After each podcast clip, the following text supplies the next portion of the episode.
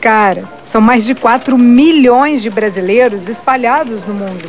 Vocês sabiam disso? Se só aqui nos Estados Unidos tem quase 2 milhões, é bem capaz de ser isso mesmo. Tem para todo lado. Tem brasileiro até na Micronésia, uma ilha pequenininha lá da Oceania. É gente demais. Eu penso que é história demais, história de vida.